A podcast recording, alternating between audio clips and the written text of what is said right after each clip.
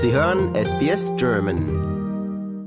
Hallo, hier ist Wolfgang Müller von SBS Audio. Ich spreche mit Dr. Wolfgang Barbeck. Er ist Anwalt und sehr versiert in Verfassungssachen.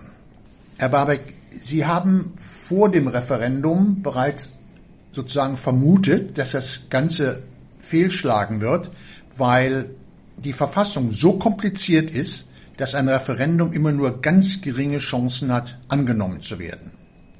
Und zwar geht es besonders um die Verfassungsänderung in Australien, die eine der schwersten Verfassungsänderungen weltweit ist. Die Norm ist eigentlich, wenn es überhaupt eine solche Norm gibt, denn Verfassungen sind ja vielfältig und idiosynkrat und alles sowas. Die Norm ist eine Zweidrittelmehrheit in einer Kammer. Manche Länder, wie auch Australien, verlangen eine Zweidrittelmehrheit in beiden Kammern. Wir haben aber noch das zusätzliche Hindernis, dass man auch ein Referendum braucht. Jetzt ist es so, dass manche Länder brauchen auch ein Referendum. Das ist zum Beispiel Andorra, Japan, Schweiz, Rumänien, Peru, Spanien, Ukraine, Österreich, Russland. Manche von denen sagen aber nur, wenn die gesamte Verfassung geändert wird. Also nicht nur ein kleiner Paragraph. Wir wollten ja nur den Paragraphen 129 äh, hinzufügen. Aber wir haben noch ein zusätzliches Problem. Wir haben nämlich nicht nur die Herausforderung, dass wir die Mehrheit der Bevölkerung in einem Referendum zur Zustimmung bewegen müssen, sondern auch noch die Mehrheit aller australischen Staaten. Wir haben ja sechs Staaten, Bundesstaaten und davon müssen also vier dafür stimmen. Bei der jetzigen Abstimmung hat keiner der Staaten sich dafür entschieden. Warum ist denn die australische Verfassung so kompliziert? Ja, das ist eine gute Frage und da müssen wir in unsere Geschichtsbücher blättern, denn die australische Verfassung ist äh, eigentlich eine relativ alte Verfassung, weil sie Anfang des 20. Jahrhunderts, nämlich 1901, verabschiedet wurde. Und wenn wir uns da so hineinversetzen, damals gab es ja den Verbund äh, zwischen den Bundesstaaten noch nicht, sondern die sind ja erst quasi mit dem Eintritt in diese Verfassung hat man Australien kreiert. Und daher war die Eigenständigkeit der Staaten besonders betont und ihnen war eben wichtig, dass die Eigenständigkeit nicht so schnell aufgegeben werden konnte. Das haben wir ja gerade bei Corona gesehen, dass die Länder sogar ihre eigene Grenze dicht machen können.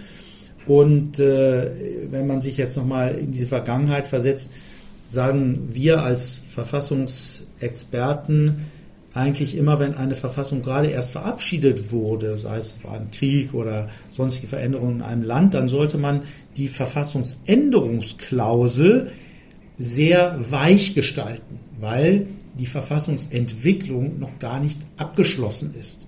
Da muss man öfters mal etwas nachbessern und im australischen Fall ist es aber nicht so gewesen, sondern sie ist extrem hart ausgefallen und deshalb haben wir so eine Verfassung, die man kaum verändern kann. Versetzen wir uns mal nach Deutschland beispielsweise, da haben wir ja nun sicher die beste Verfassung, die wir je hatten und selbst diese wurde 70 Mal verändert. Also sagt man eigentlich, dass es ganz gut ist für ein Verfassungsdokument, wenn man das auch mit der Zeit neu ausgestalten kann und es nicht nur durch die Richter auslegen muss bis zum Biegen und Brechen, damit man noch was reinpacken kann.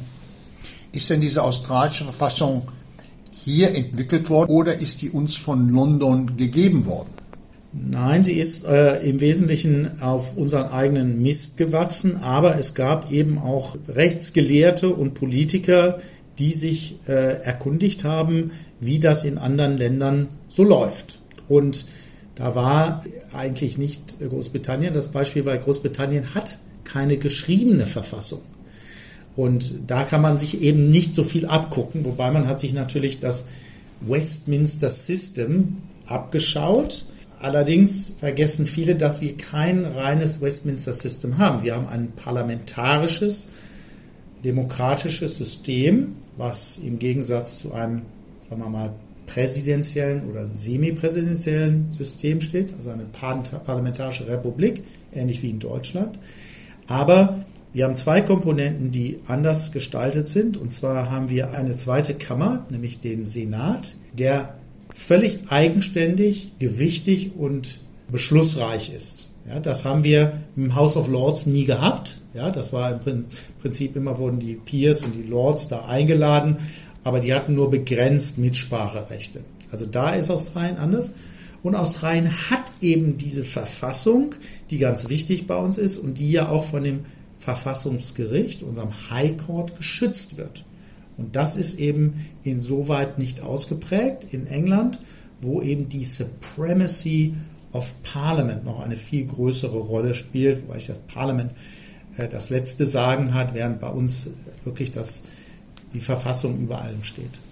Was Sie sagen, ist wahrscheinlich nicht vielen Menschen in Australien bekannt. Ist uns denn diese Verfassung, so wie sie mal 1901 geschaffen worden ist, überhaupt ans Herz gewachsen in Australien? Ja, das äh, vermute ich nicht. Und das ist ja auch eine meiner Analysen zu dem jetzigen Referendum, dass äh, die meisten ja gar nicht wissen, was in der Verfassung steht. Manche auch gar nicht wissen, dass wir eine haben. Und wenn man dort reinguckt, wird man ja auch feststellen, da fehlen bestimmte Sachen. Da ist zum Beispiel gar nicht erwähnt, dass wir einen Prime Minister haben. Dabei ist der Prime Minister in unserem System ja die wichtigste, äh, jedenfalls politisch, politische Person. Und äh, insofern würde man vielleicht sagen, ja, also wie kann das Dokument denn überhaupt eine Relevanz haben, wenn wichtige Teile davon fehlen? Ich würde aber sagen, uns fehlt hier eine Verfassungskultur. Ja, wenn man zum Beispiel in Südafrika unterwegs ist, dann ist jeder, der auf der Straße ist, fühlt sich ermächtigt, über politische Verhältnisse zu fabulieren, zu Kommentare abzugeben. Er ist Teil der Demokratie. Er ist, Sie natürlich auch, sind begeistert, einfach mitzuwirken. Und Demokratie lebt ja von der gemeinsamen Gestaltung. Das haben wir hier in Australien nicht so ausgeprägt, sondern, naja, Gesetze und Politik wird in Canberra gemacht, da haben wir irgendwie nichts mit zu tun, das ist ein abgeschlossener Zyklus, wir können uns da nicht so richtig einbringen und das Verfassungsdokument als solches, das sieht man ja auch nirgendwo. Ja, das wird ja von der Bundeszentrale für politische Bildung überall in Deutschland verteilt. Es wird in den, in den Schulen besprochen. Jeder kennt den Katalog der Grundrechte, die ersten 20 Artikel, Absatz Artikel 1, Menschenwürde als zentrales Thema, das ganz Deutschland definiert. Ja, was ich natürlich hier gesehen habe, ist das Statement of the Heart vom Uluru. Das hängt hier gleich bei uns in, um die Ecke, zum Beispiel in der Kanzlei. Und ich finde es auch interessant, dass sich viele Wirtschaftsunternehmen eigentlich hier stark gemacht haben für Yes, also für eine, eine positive Abstimmung hinsichtlich einer Anerkennung of the Voice. Und das äh, ist eigentlich auch ungewöhnlich rechtsvergleichend, dass hier Unternehmen, also die Wirtschaft, eine ja, so einflussreiche Rolle spielen möchte in Themen, die eigentlich rechtlicher oder sozialer Natur sind. Deshalb gibt es über 300 Abkommen zwischen den Ländern und dem Bund, weil man irgendwie überbrücken muss, dass diese Verfassung nicht so richtig funktioniert.